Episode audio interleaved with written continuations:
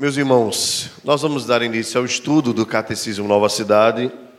Hoje é a nossa segunda aula, tivemos uma aula introdutória na semana passada, que está disponível no YouTube, no canal da nossa igreja, e também está disponível em podcast, no Spotify, no Deezer em, e em outros aplicativos, tanto para Android como para iOS. Essa primeira parte do catecismo maior, do catecismo Nova Cidade, vez por outras os irmãos vão me pegar aí falando do catecismo maior, tá certo? Vai falar sobre Deus, a criação, a queda e a lei. Então esse vai ser o nosso ponto hoje.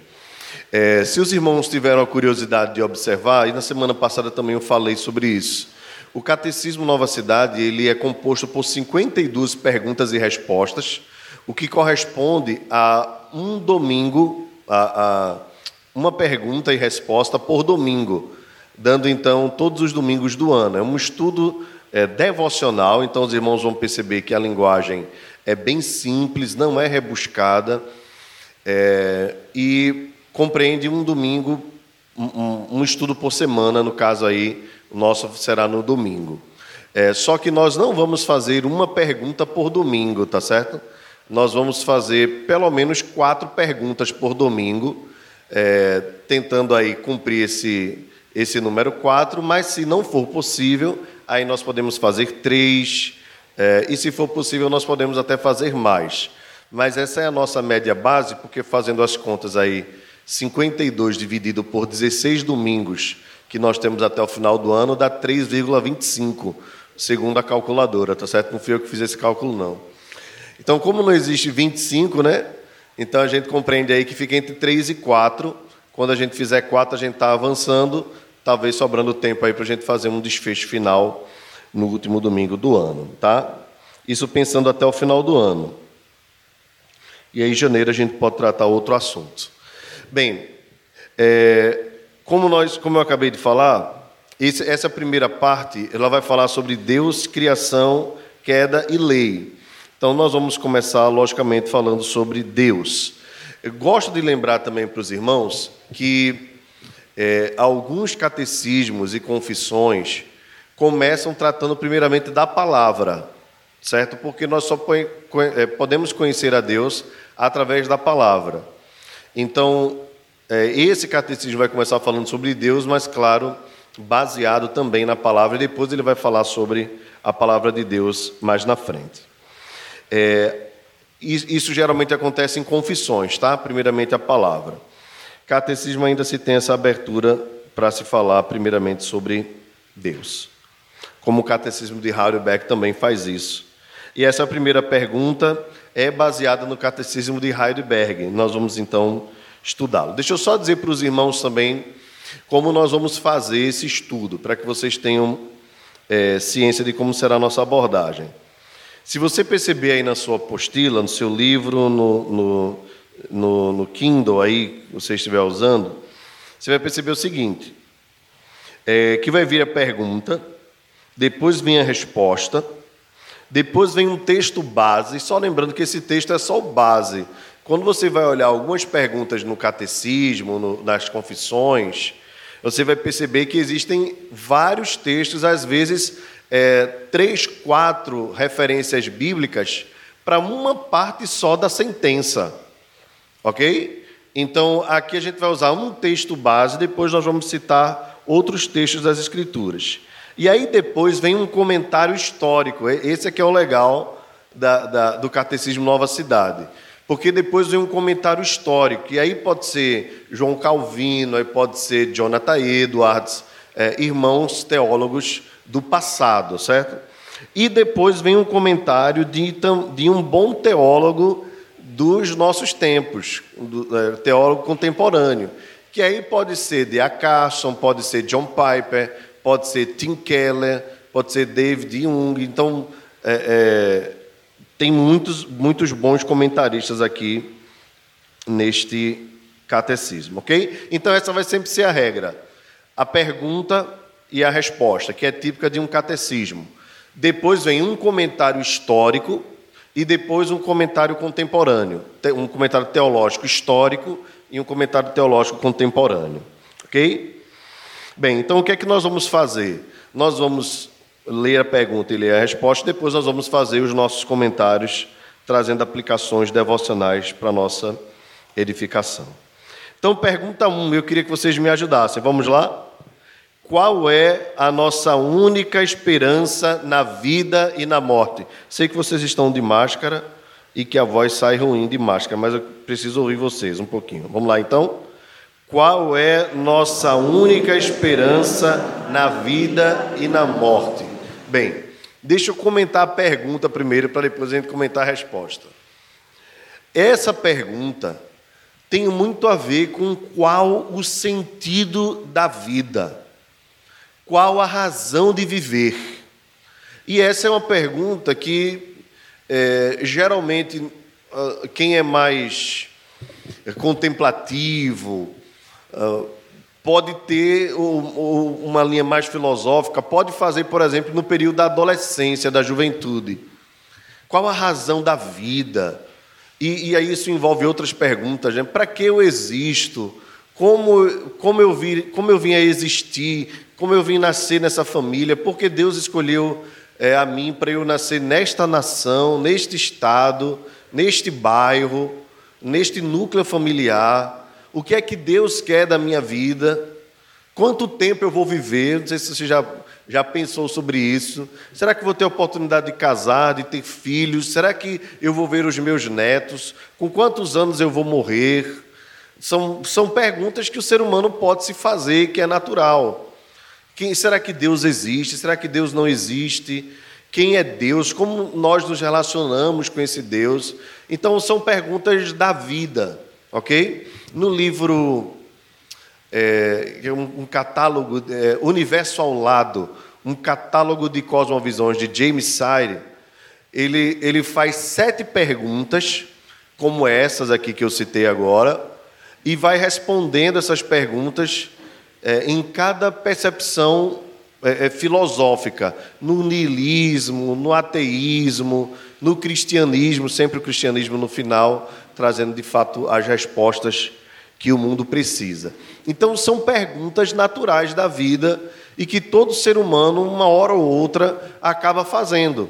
E se você não for impulsionado a fazer sozinho, nós vamos ajudar você a pensar sobre isso, porque é algo muito importante. O que é que dá a você esperança de viver?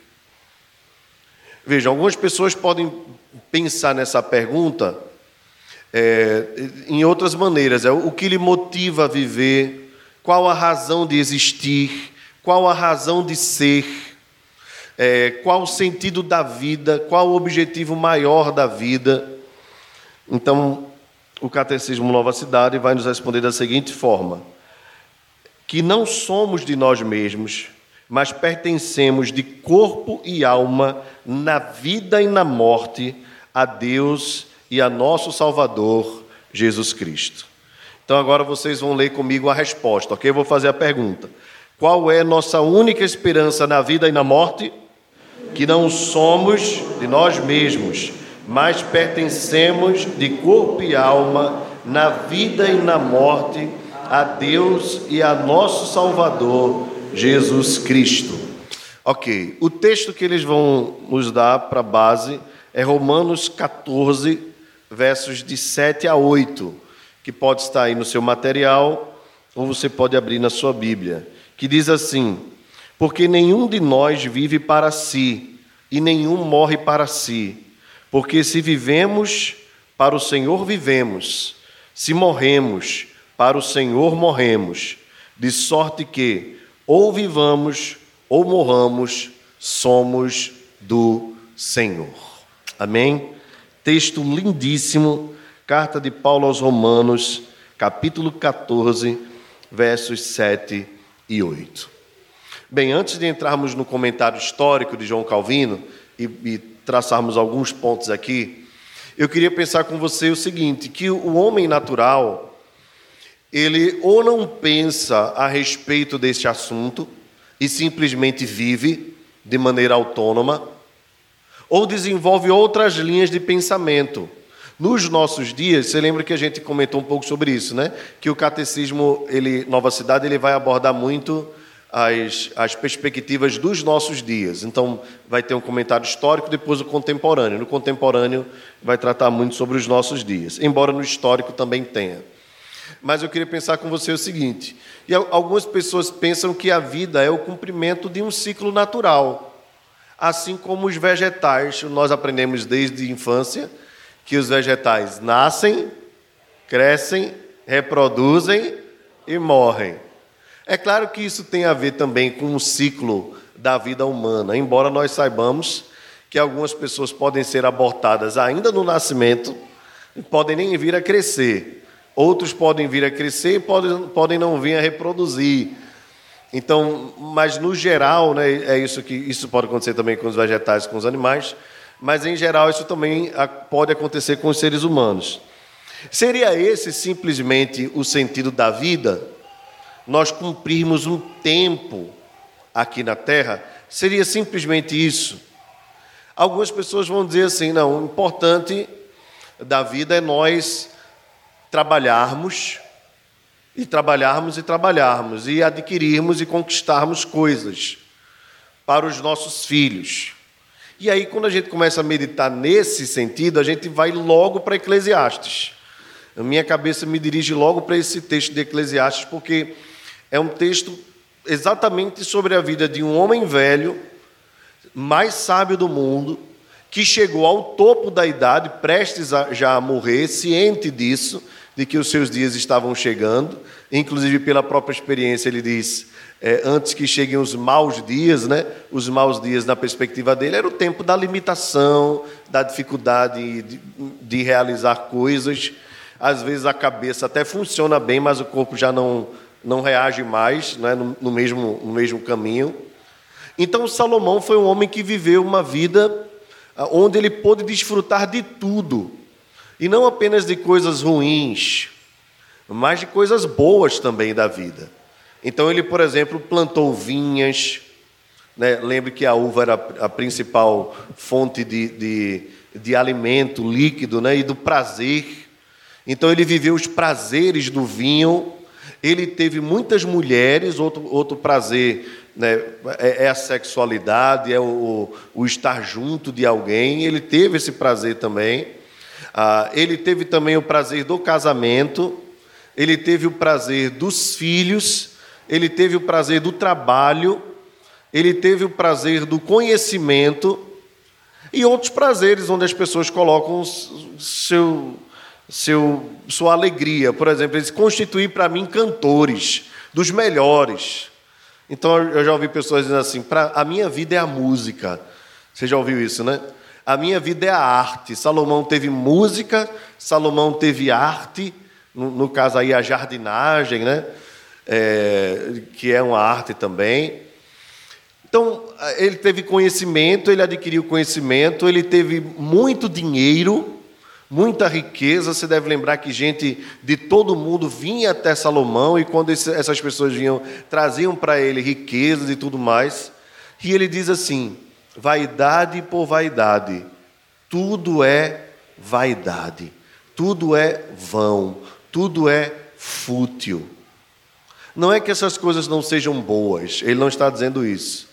O que ele está dizendo é quando nós colocamos o sentido da vida, o nosso prazer maior nestas coisas, elas não satisfazem o desejo do nosso coração. Elas não são capazes disso. E aí Salomão, Salomão vai para um outro caminho no capítulo 2, quase no finalzinho. Ele diz assim: Bom para o homem é comer, beber e desfrutar do seu trabalho, mas tudo isso com Deus, porque sem Deus ninguém poderia comer, nem beber ou fazer essas coisas. Então, já no capítulo 2, ele já dá o prenúncio do que ele quer dizer em todo o livro. Que, na verdade, a vida tem como sentido maior viver para Deus. E quando você vive para Deus, as coisas mais simples da vida nos satisfazem humanamente falando. Ok? Então, a, é, é só nós olharmos para o mesmo exemplo do nosso Salvador, Jesus Cristo. Quando os discípulos chamaram ele, acho que no capítulo 6, disseram assim: Mestre, come. Jesus diz: Uma comida eu tenho para vos dar. E, e uma comida eu já comi. A minha comida e a minha bebida é fazer a vontade daquele que me enviou. Então Jesus quis ensinar para os discípulos, fazendo uma analogia aí entre a satisfação da carne e a satisfação da vida que a satisfação de todas as coisas está em Deus. E esse é o sentido maior da vida. Agora, Jesus também desfrutou das coisas do dia a dia. Então Jesus não disse assim: ah, eu, eu vim para viver para Deus. E simplesmente isso. Ele veio e também desfrutou com simplicidade das coisas do dia a dia. Lembrem que Jesus era ajudado, junto com o grupo dos apóstolos, era ajudado pelos, pelas mulheres, que, que ofertavam para eles.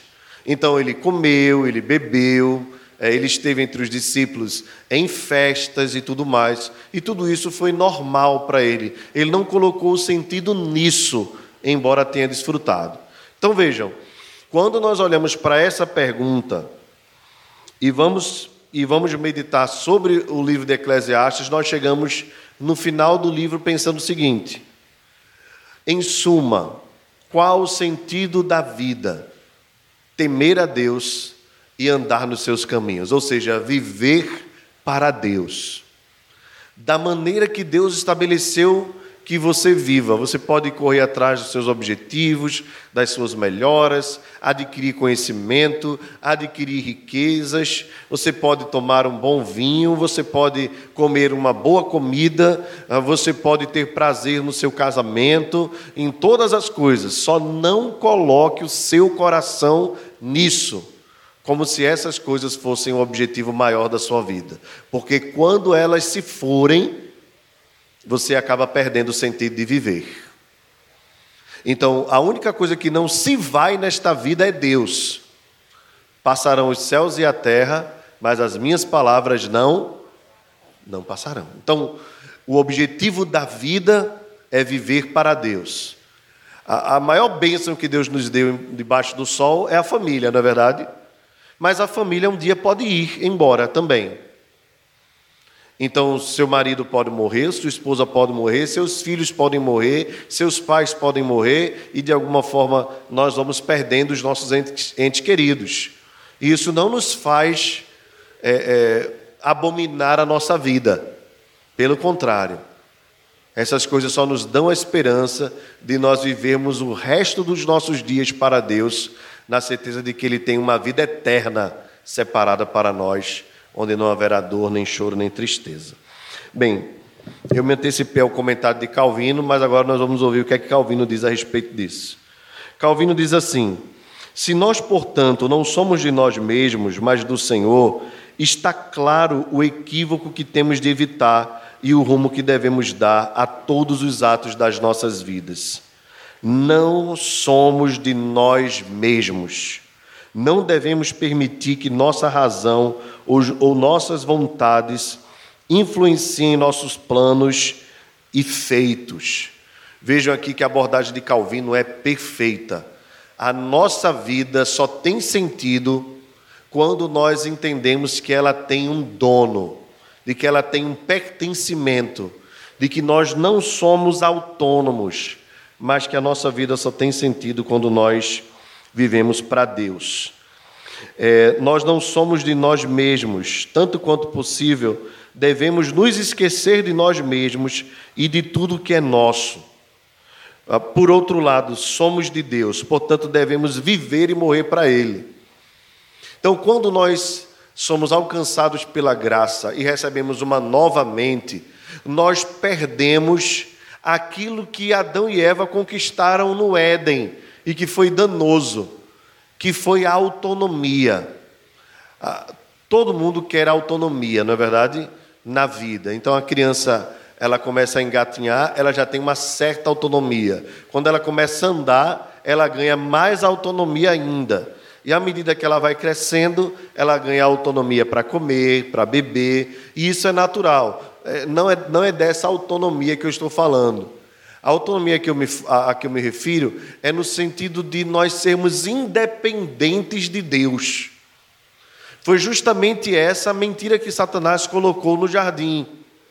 Deus disse: Não comerás de toda árvore do jardim. Foi isso que Satanás disse para Eva. E, e, e, na verdade, Eva corrigia, dizendo: Não, nós podemos comer de toda árvore do jardim, mas daquela. E aí Satanás diz: É certo que não morrerás. A ideia de você se tornar conhecedor do bem e do mal é você se tornar no mesmo patamar de Deus. Independência. Viver como se você fosse uh, autossuficiente. E foi aí que o homem caiu. Então é esse tipo de independência que nós não temos, é, e, e eu digo isso assim, não é que nós devemos evitar, na verdade nós não temos. É um engano humano achar que tem independência. Na verdade, ele está caminhando sempre debaixo do controle de Deus. Mas o que Calvino está falando aqui é a ideia de nós nos rendermos à vontade de Deus e aos planos de Deus. Esse é o objetivo maior da vida: vivermos para Deus e morrermos para Deus. Somos de Deus, ele continua, que Sua sabedoria e Sua vontade, portanto, governem todos os nossos atos. Aqui é um outro ponto importante que Calvino ressalta. Nós não somos de Deus para vivermos parcialmente para Deus. É aquela história de Senhor e Salvador. Algumas pessoas é, querem Cristo como seu Salvador, mas não querem como Senhor. E isso não, não é compatível com a fé cristã. Ele não pode ser Salvador daquele a quem ele não é Senhor. Ele deve dominar, reinar. Essa é a ideia de senhorio, de reinado de domínio, que as nossas vidas todas, em todas as áreas, sejam para a glória de Deus. É, irmãos, isso tem a ver com ah, o controle do nosso tempo, a administração dos nossos dias, a administração dos nossos sonhos. É comum, às vezes, nós é, tomarmos decisões quanto às nossas próprias vidas e depois pedirmos que Deus nos abençoe. Na música popular brasileira, às vezes até a gente ouve pessoas dizerem a ideia de fazer Deus como escudo. Então é, é, é como se fosse convocar Deus para abençoar as minhas escolhas. Então, primeiro eu escolho, primeiro eu decido, primeiro eu faço a, a, as minhas próprias opções e depois eu chamo Deus para abençoar o que eu fiz. Não, esse não é, essa não é a matemática correta.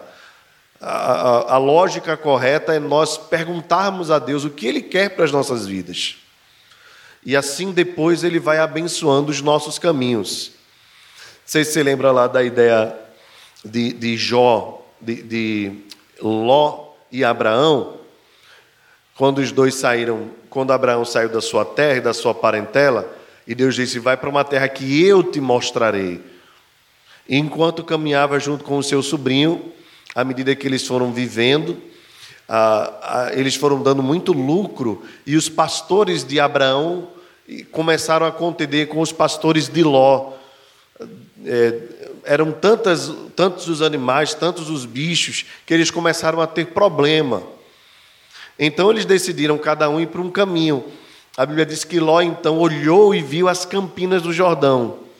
A, a ideia de um, é de um lugar grande, plano, e com bastante é, é, alimento para os animais. Então aquilo levantou ah, os olhos de Ló.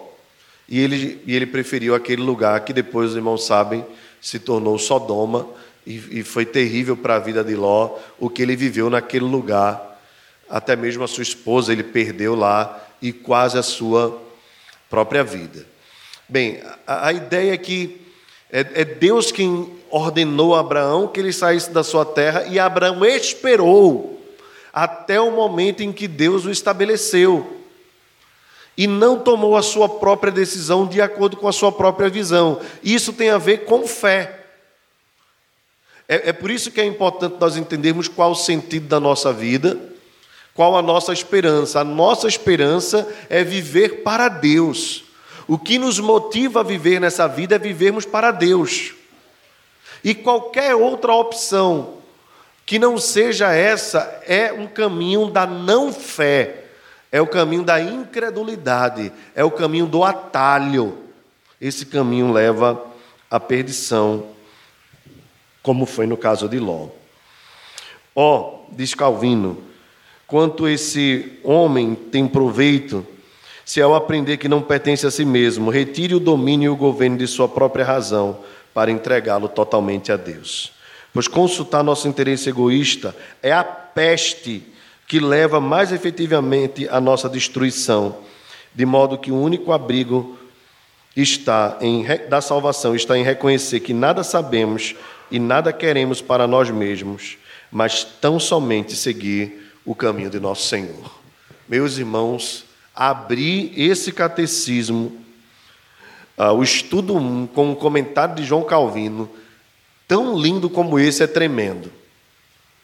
A peste dos nossos dias é vivermos para nós mesmos.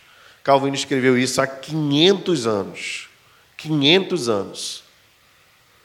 E veja, irmão, se ele não está, se ele não é um homem à frente do seu tempo, e veja se o tempo dele, ao mesmo tempo, é igual ao nosso tempo. São os dilemas da vida humana. Como viver?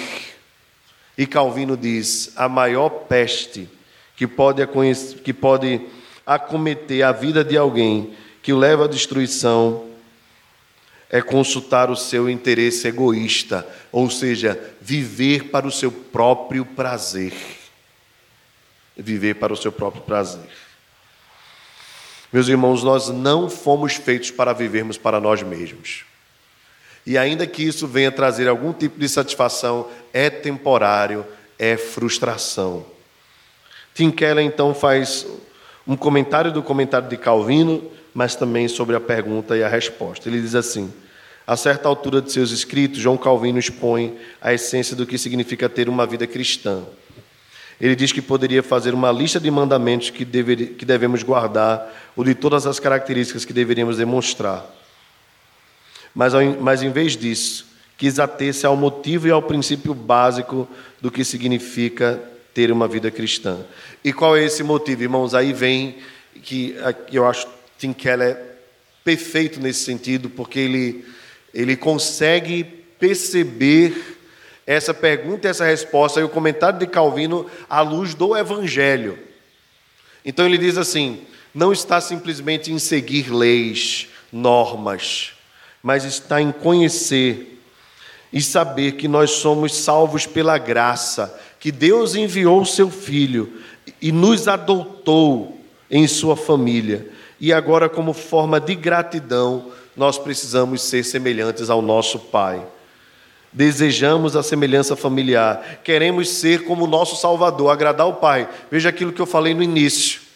Jesus é o nosso referencial em todas as coisas. E nessa pergunta, nós também precisamos entender que Ele é a nossa referência. Às vezes nós temos a percepção de Jesus, é, de fato Ele é o Filho de Deus, de fato Ele é o enviado de Deus, é, de fato Ele é o nosso Salvador, Ele é o nosso diferencial. Mas Jesus veio exatamente para nos mostrar como nós devemos viver. Às vezes nós vemos assim, ah, só Jesus poderia fazer isso. Em alguns sentidos, é. No sentido dos milagres, no sentido de nos salvar. Mas quando ele fez o estilo de vida que ele veio viver aqui na terra, ele fez para nós nos assemelharmos a ele. Não que nós sejamos perfeitos como ele foi, mas para nós trilharmos o mesmo caminho. E qual foi o caminho que, que Jesus traçou aqui na terra? Foi o caminho da satisfação em Deus, de viver totalmente para Deus. Então, nesse sentido, Jesus se torna o nosso modelo de nós vivermos o tempo todo para agradar ao Senhor. O princípio básico diz então Tim Keller: não vivemos para agradar a nós mesmos. Não podemos viver como se pertencêssemos a nós mesmos. Isso significa algumas coisas. Ele vai comentar aqui e eu serei bem breve para nós continuarmos. Ele diz assim: primeiro, que não determinamos para nós o que é certo e o que é errado. E aqui Tim Keller já entra rasgando, né? Então, quando nós dizemos assim, vamos viver para Deus, significa que nós temos um referencial. Isso significa que a nossa vida é o que os teólogos chamam eh, de tel-referente. Nós temos uma referência que é Deus, e essa referência nos faz nós vivermos segundo o seu modelo, aquilo que ele determinou. E onde é que nós podemos descobrir isso? Na sua palavra. E é por isso que nós estamos aqui, no domingo pela manhã, buscando do Senhor direção, saber o que ele quer. Então, viver para Deus significa termos um trilho a seguir, um manual. Esse manual é a palavra de Deus. E isso tem a ver com viver para a glória de Deus e viver para o bem do nosso próximo. Significa então que nós devemos nos entregar totalmente a Ele. Isso quer dizer que nós devemos confiar em Deus nas alegrias, nas provações, nos tempos bons, nos tempos ruins, na vida e até na morte. É por isso, irmãos, que nós, como cristãos, entendemos esse tema da morte de uma maneira diferente. E, e, embora nós, claro, queiramos viver e viver bem e viver muito, e devemos nos cuidar para isso em todos os, em todos os sentidos, nós precisamos entender que a morte para nós não é uma derrota, não é a frustração dos planos de Deus para as nossas vidas, não, irmãos. A morte para nós é um momento de glória, porque nós estamos deixando esse corpo corruptível para que o nosso espírito volte para Deus, aguardando o grande dia da ressurreição, onde nós receberemos um novo corpo para vivermos numa nova terra, uma vida nova, onde não há morte, nem choro, nem dor, nem pranto, nem doença, nem tristeza onde Ele enxugará dos nossos olhos toda lágrima. Então, viver para Deus e morrer para Deus, para nós é a mesma coisa. Então, a morte já não nos espanta, a morte já não nos atemoriza. Por isso nós cantamos assim: E quando enfim chegar a hora em que a morte enfrentarei, sem medo então terei vitória. Quanto para o mundo a morte é derrota, para nós é vitória, e para eles de fato é derrota. Mas para nós de fato é vitória. Porque nós veremos a glória do nosso Senhor que está vivo. Para nós vermos a glória dele, nós precisamos estar vivos também. Pois não. Olha, comentário você tem que vir fazer aqui, por causa dos ouvintes. Eu estou dizendo isso porque nós temos pessoas que estão nos assistindo lá, Deixa eu só explicar para os irmãos o nosso caminho aqui. Todos os irmãos podem interromper. Se for uma pergunta, aí eu repito a pergunta e, claro, se possível, faço a resposta. Mas se for um comentário, aí os irmãos vão precisar vir aqui à frente ou levantar a mão, a gente dá o um microfone para que as pessoas em casa possam pelo menos ouvir, se não puderem ver. Ok? À vontade, Nico. Volte do início aí, viu? Amém. Graças a paz, irmãos. É, essa discussão sobre o conceito daquilo que é certo e que é errado, é um assunto que é discutido muito é, filosoficamente. Né? E para o cristão, há um, um, um tipo de, é, de conhecimento, uma cosmovisão diferenciada do que é a verdade para a própria filosofia. Né? Então, um filósofo chamado Hegel, é um filósofo contemporâneo, né? já faleceu, claro, há um, há um bom tempo atrás, ele escreveu um livro chamado As Enciclopédias das Ciências Filosóficas, que é, é o primeiro, a primeira enciclopédia. São lá, vários que ele escreve, e logo na introdução, ele, falando daquilo que é certo e errado, ele diz o seguinte: Hegel vai dizer, eh, a filosofia e a teologia têm o mesmo instrumento de busca que é a verdade. As duas buscam a verdade. A diferença é que enquanto a filosofia busca a verdade, a teologia já encontrou Jesus Cristo. Né?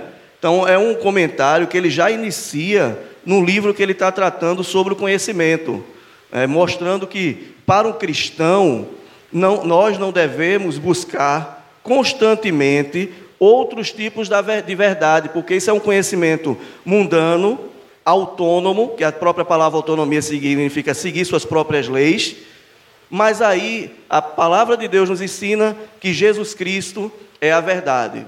E aí, apenas para complementar essa questão de que o certo e o errado para o cristão está baseado na palavra de Deus. Jesus Cristo é o caminho, a verdade e a vida.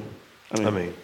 No, no, finalzinho, Tim Keller vai dizer o seguinte: é, como se relaciona esse, esse motivo e esse princípio?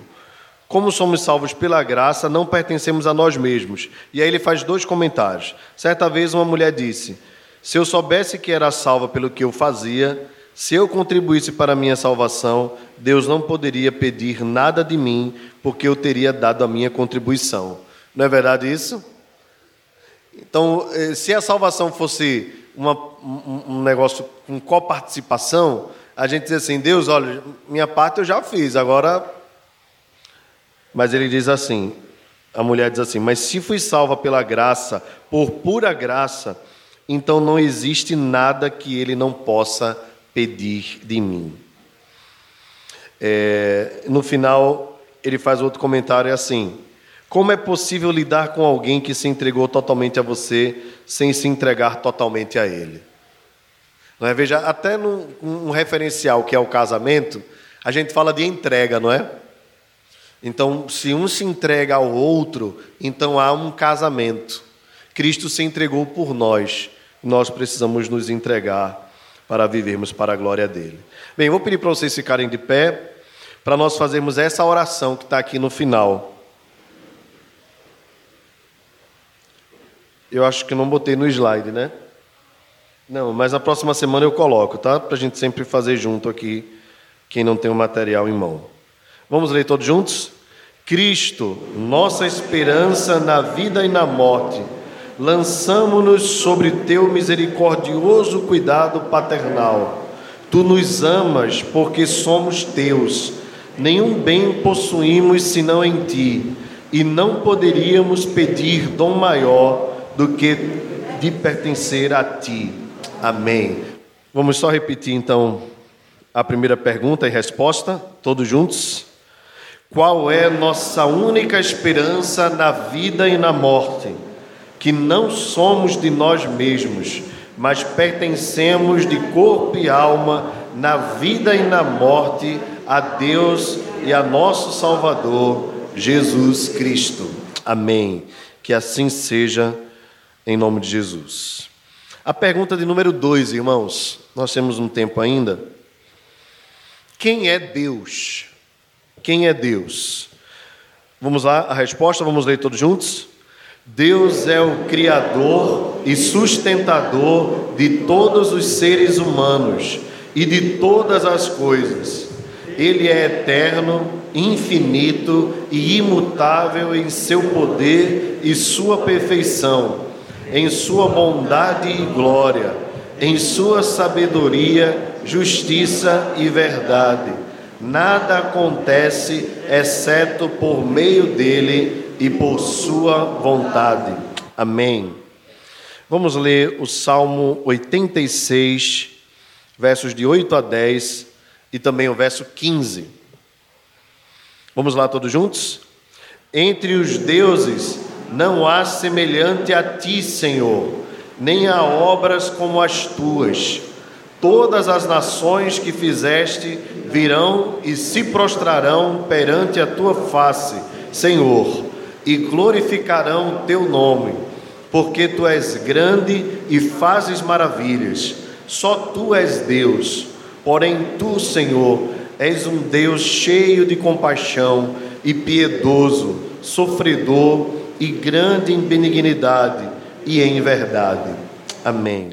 Amém. Meus irmãos, esse comentário do Catecismo Nova Cidade, quanto à pergunta 2, é um comentário de Jonathan Edwards, teólogo, avivalista, reformado e um dos autores de um dos sermões mais conhecidos da história da humanidade, que é o sermão Pecadores nas mãos de um Deus irado. conta-se que durante este sermão ah, houve choro na igreja e alguns comentários diz que pessoas se agarravam às paredes. Tamanho era o temor diante da palavra pregada, palavra do Senhor. É, é claro que isso aconteceu uma vez com Jonathan Edwards, ele pegou esse sermão. É, dizem que é, outra vez alguém tentou pregar o mesmo sermão e as pessoas também gritavam, mas era de vontade que o pregador parasse de, de pregar. Então, na verdade, aquele dia lá foi uma visitação especial do Espírito Santo sobre as pessoas que estavam ali. E Deus faz como lhe apraz. Então, não adianta pegar o sermão que está disponível na internet e pregá-lo, por mais entusiasta que você seja, né, ali foi algo especial da parte de Deus. Mas é um fato histórico que aconteceu nos dias de Jonathan Edwards. Bem, meus irmãos, quanto à pergunta 2 do catecismo, é claro que essa pergunta também vai estar em outros materiais. Catecismo de Heidelberg, Catecismo Maior de Westminster. No Catecismo Maior de Westminster, a resposta é bem grandona. Aqui está de alguma forma resumida. É, mas não é fácil definir quem é Deus. É muito menos se essa tarefa é dada para você e depois vai virar uma publicação de um livro como esse material aqui, né? Você poderia tentar colocar nesse, nesse material todos os atributos de Deus que não estão aqui. É, Deus é santo, Deus é justo, Deus é onipresente, onipotente, onisciente. Deus é o que mais, irmãos? Digam aí para mim. Bondade, misericórdia, soberano, amor, justiça. Deus é ira. Que mais? Deus é eterno, Deus é infinito, Deus é independente. Então veja que se nós fôssemos dissertar aqui sobre Deus, iria dar um material enorme. Né? Então a, a resposta do Catecismo Nova Cidade tenta de alguma forma resumir um pouco sobre isso. E o texto é, procura colocar Deus também. É, nenhum texto da Escritura define Deus é, na sua totalidade, tá certo? Você pode até dizer assim, ah, mas tem texto que diz Deus é amor, mas também tem texto que diz que Deus é ira, que Deus é justiça. Né? Certamente, certamente, de todos os atributos dele, o que nós mais gostamos é o amor, né? Certamente. A justiça nós também amamos, é, mas nós também tememos, né? O amor de Deus nós só amamos. Sabemos que ele é incondicional. Mas não dá para definir Deus dentro de um atributo só. Ele tem muitos atributos. Sem dúvida, diz Jonathan Edwards, o Criador do mundo é também seu governador. Então, dois pontos aqui. Ele é Criador e ele é governador. Ele criou e sustenta tudo que existe. Ele trouxe a existência e também dá ordem a tudo que existe na terra. Então, esse é um ponto importante a respeito de Deus. Ele não apenas disse haja luz e houve luz, mas ele coordena a luz, ele coordena as trevas, ele coordena tudo o que existe. Ele deu as leis à natureza, então isso é importante também nós entendermos. Quando nós dizemos que Deus coordena, não é que Deus acorda de manhã mais cedo que o sol e diga assim: sol, está na hora. Não é isso, não.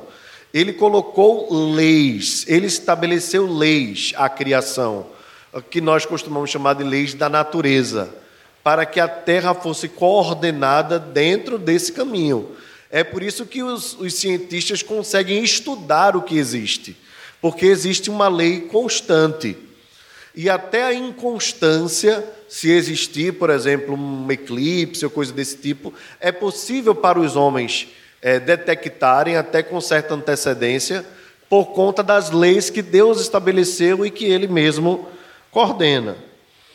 Pois não, é um ponto importante. Então, o presbítero Luciano está comentando aqui que essa lei é estabelecida pelo próprio Deus e que toda a criação se submete. Quem não se submeteu a essa lei foi exatamente o homem né, que pecou, não obedecendo aquilo que Deus havia estabelecido. É, por conta disso, né, consequência lá do pecado, Deus disse para o homem: Maldita é a terra por causa do teu pecado. É, não é que a terra não preste, tá certo? É que ela está debaixo da maldição. E nesse sentido, Paulo diz assim: que a terra, ou a criação, geme pela revelação dos filhos de Deus.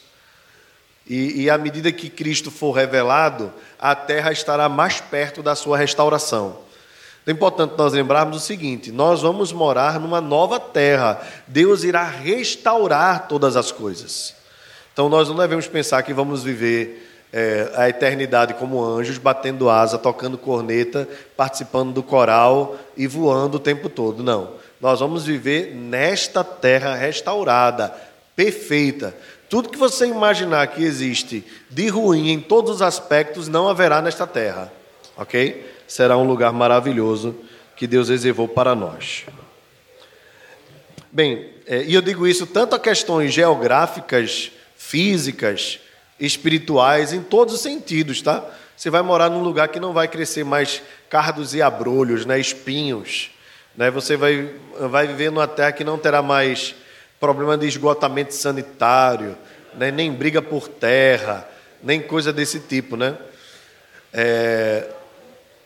Veja, eu, eu, uma vez ouvindo um comentário de, de, do Dr. Adalto Lourenço, e ele está dizendo o seguinte, que o homem tem na sua, na sua própria natureza a lei de Deus estabelecida, de tal forma que é possível ver algumas coisas da lei de Deus no coração do homem sem que ele mesmo reconheça que essa é a lei de Deus. Ok? É, nesse aspecto ele vai lembrar do seguinte: ele, é, algumas pessoas perguntaram a ele sobre os dinossauros, né? E ele responde cientificamente e tal, tudo aquilo que eu não tenho conhecimento nenhum, não sei responder. Mas eu lembro de uma coisa que eles interessante. Você lembra dos, dos Flintstones? Nos Flintstones, no, no desenho, né, nos Flintstones, eles interagem com os animais, né? no caso ali com os dinossauros. Então, Adalto Lourenço diz que na nova terra nós teremos a oportunidade de interagir com os animais. Então, você imagina você poder caminhar ao lado do leão, do urso, do tigre, né? e não ter nenhum temor daquilo ali, e poder eh, viver numa terra de paz. Lá, lá no livro de Isaías diz que o cordeiro e o leão andarão juntos. Né? Então é, é, é uma ideia da nova terra restaurada. Bem, isso havia antes da queda do homem. Então é, essa harmonia foi quebrada. Mas Deus continua governando todas as coisas. Inclusive o homem que não lhe obedece também está debaixo do seu governo, ok? Foi ele quem deu primeiro as leis e, portanto, toda a natureza está em suas mãos. Assim fica evidente que o mundo tem em suas mãos, que Deus tem o mundo em suas mãos para dispor segundo o seu querer. É, Jonathan Edwards continua dizendo assim: é sabido de fato que Deus não é displicente quanto à forma com que se passam os acontecimentos e as preocupações do mundo que fez. Então, observe, não é apenas o cuidado de Deus com a ordem da, da criação, mas é o cuidado com tudo o que acontece. Então, na definição de Jonathan Edwards, nesse aspecto, a ideia de que Deus é soberano, o soberano criador e sustentador de todas as coisas, de tal forma que nada, nem no macro, nem no micro, ou seja, ah, nem em todo o universo, nem na sua vida, acontece se Deus não estiver sob controle. Ok? Tudo está debaixo do domínio do Senhor.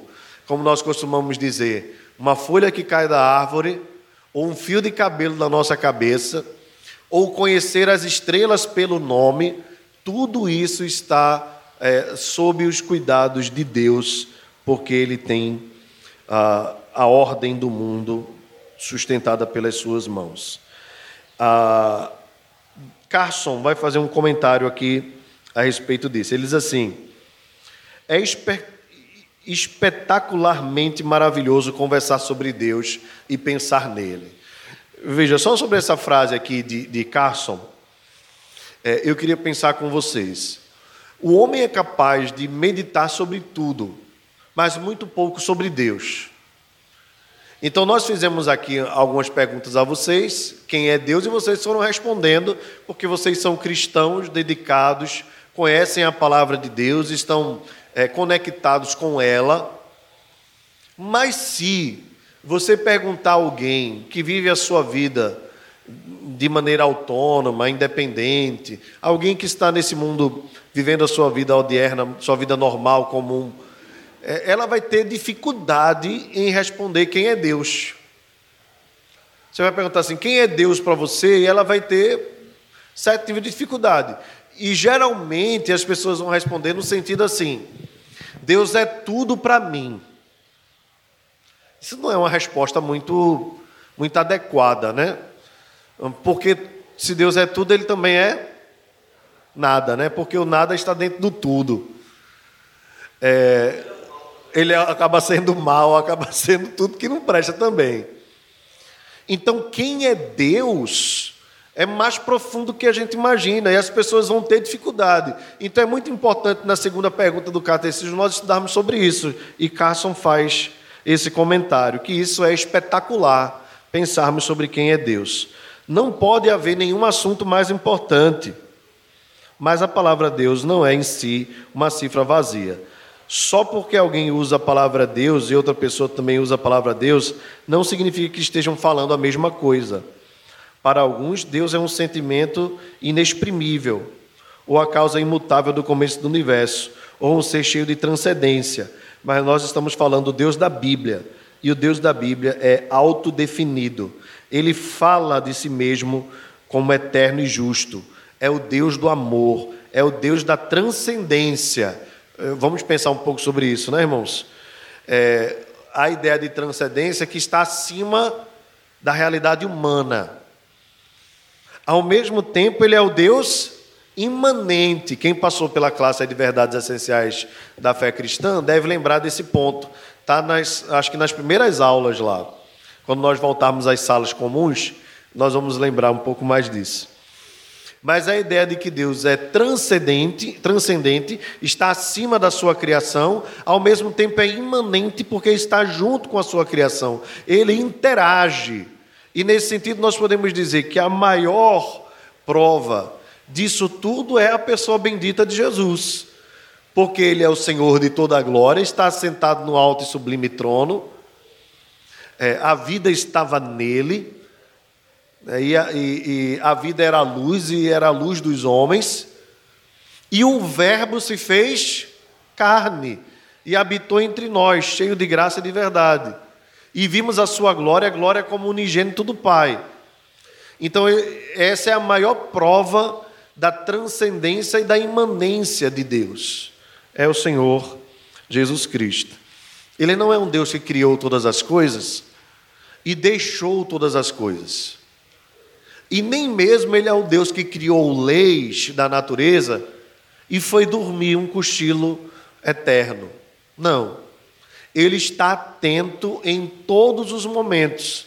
A gente vai falar um pouco sobre isso mais tarde, mas eu não podia deixar de citar esse texto. Não dorme e nem dormita o guarda de Israel. Tem um, um comentário importante que eu vou fazer na pregação hoje à noite. Mas essa é a ideia. Nós, nós temos um Deus que não está desatento. Ele criou, mas ele interage com a sua criação. E a, a sua maior prova de interação, guardem isso, foi a, a, o envio do seu Filho Jesus Cristo. O que importa realmente entender, na medida em que Deus se revelou, não somente em palavras, mas também em toda a narrativa bíblica, é que não nos é permitido tomar um atributo de Deus e fazer tudo desse único atributo. Lembra que eu falei? Então é, nós não podemos só dizer assim, Deus é amor e acabou-se. Não. Não podemos, por exemplo, tomar sua soberania e se esquecer da sua bondade, ou bondade esquecer de sua santidade. É... Ou tomar seu juízo e até mesmo a severidade do seu juízo, sem reconhecer que Deus é amor. O Deus que amou de tal maneira as suas criaturas, que enviou seu Filho para levar sobre si nosso pecado em seu corpo sobre o madeiro. Então vejam, sempre que nós vemos um atributo de Deus, acaba chamando outro atributo. Ok? Então não dá para definir Deus numa coisa só. Outras palavras, para chegarmos ao coração de quem é Deus e nos curvarmos diante dele, em alguma pequena medida de entendimento autêntico, é importante pensar no que a Bíblia diz repetidas vezes. É integrar todo, o, integrar o todo com o mesmo equilíbrio e a mesma proporção que a Escritura nos oferece. Isso nos conclama adoração. Se colocarmos qualquer outra coisa no lugar de Deus, seria uma definição idólatra. Vamos ficar de pé, irmãos? Vamos fazer esta oração juntos? Vamos lá? Nosso Criador e sustentador, em ti tudo está coeso, a menor criatura é por ti conhecida, e o mais poderoso exército está sob o teu comando. Tu reinas com justiça, ajuda-nos a confiar em tua bondade em tudo que queres. Amém. Deus, obrigado pelo privilégio que temos de te conhecer mais e, através da tua palavra, mergulharmos no saber do Senhor, a fim de que possamos viver uma vida com verdadeiro sentido, com alegrias plenas e com convicções que nos façam vencer as frustrações do dia a dia. Ó Senhor, neste mês que nós dedicamos a pensar sobre o suicídio, conhecer a razão das nossas vidas e conhecer ao Senhor nos faz revigorarmos ainda mais a nossa fé e vivermos uma vida plena para a tua glória. Ajuda-nos também, Senhor, a anunciarmos às pessoas deste mundo qual é o sentido da vida e quem é o Senhor. Fica conosco, dá-nos um restante de manhã maravilhosa na tua presença, um almoço gostoso em família. E à noite, Senhor, traz-nos ao culto para celebrarmos o teu nome com alegria. Te pedimos esta bênção em nome de Jesus. Amém. Nós vamos ficar por aqui no estudo de hoje. Que Deus abençoe você que está em casa, em nome de Jesus.